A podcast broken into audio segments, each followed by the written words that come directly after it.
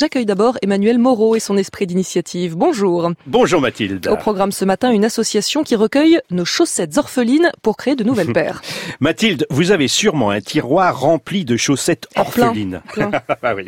Alors vous savez, celles qui se retrouvent seules au fond de la machine à laver et dont on ne sait que faire. Eh bien, à Lille, ces chaussettes solitaires deviennent solidaires avec l'association So- Sock en Stock qui les redistribue aux plus démunis. Grâce à des boîtes réparties dans la ville, dans les entreprises, dans les restaurants, on peut venir déposer ces orphelines. Une fois collectées, elles sont traitées dans un atelier de tri, comme l'explique Léa Gonzalez, avocate, fondatrice de l'association. D'abord et avant toute chose, on les relave. On les relave avec des pastilles euh, désinfectantes. Et donc, une fois que ces, ces chaussettes sont relavées, on a des ateliers de tri et on trie par pointure, par couleur. Et on arrive euh, de manière euh, assez rapide à sortir 250-300 paires par atelier. Donc vous faites des tas, 39 à 42, 42 à 45 et ainsi de suite. Voilà, c'est ça, 39, 42, 43, 46, 47, 50. Quelles sont les plus petites pointures que vous recevez Jusqu'à combien?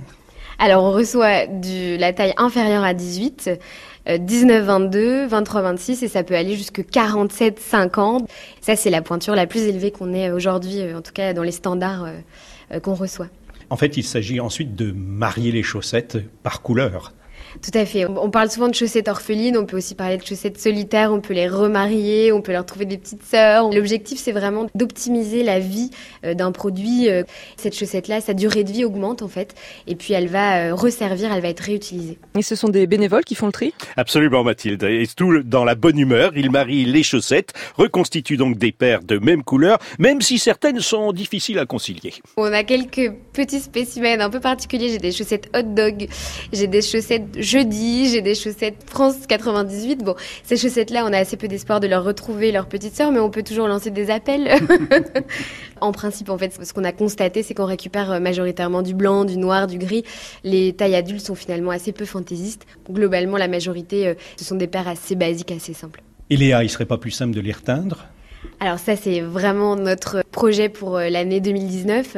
On voudrait euh, investir en fait dans une technologie de teinte ou de déteinte qui permettrait euh, en fait d'avoir que des chaussettes d'une même couleur et donc de plus s'embêter avec effectivement les motifs, les poids, les rayures. Si on a que des chaussettes noires, finalement, il reste plus qu'à trier par pointure. Donc l'idée, voilà, pour 2019, c'est de faire appel à l'ENSAIT. C'est une école qui se trouve à Roubaix pour euh, justement euh, développer une technique qui permettrait de teindre toutes les chaussettes de manière durable en fait pour l'écologie.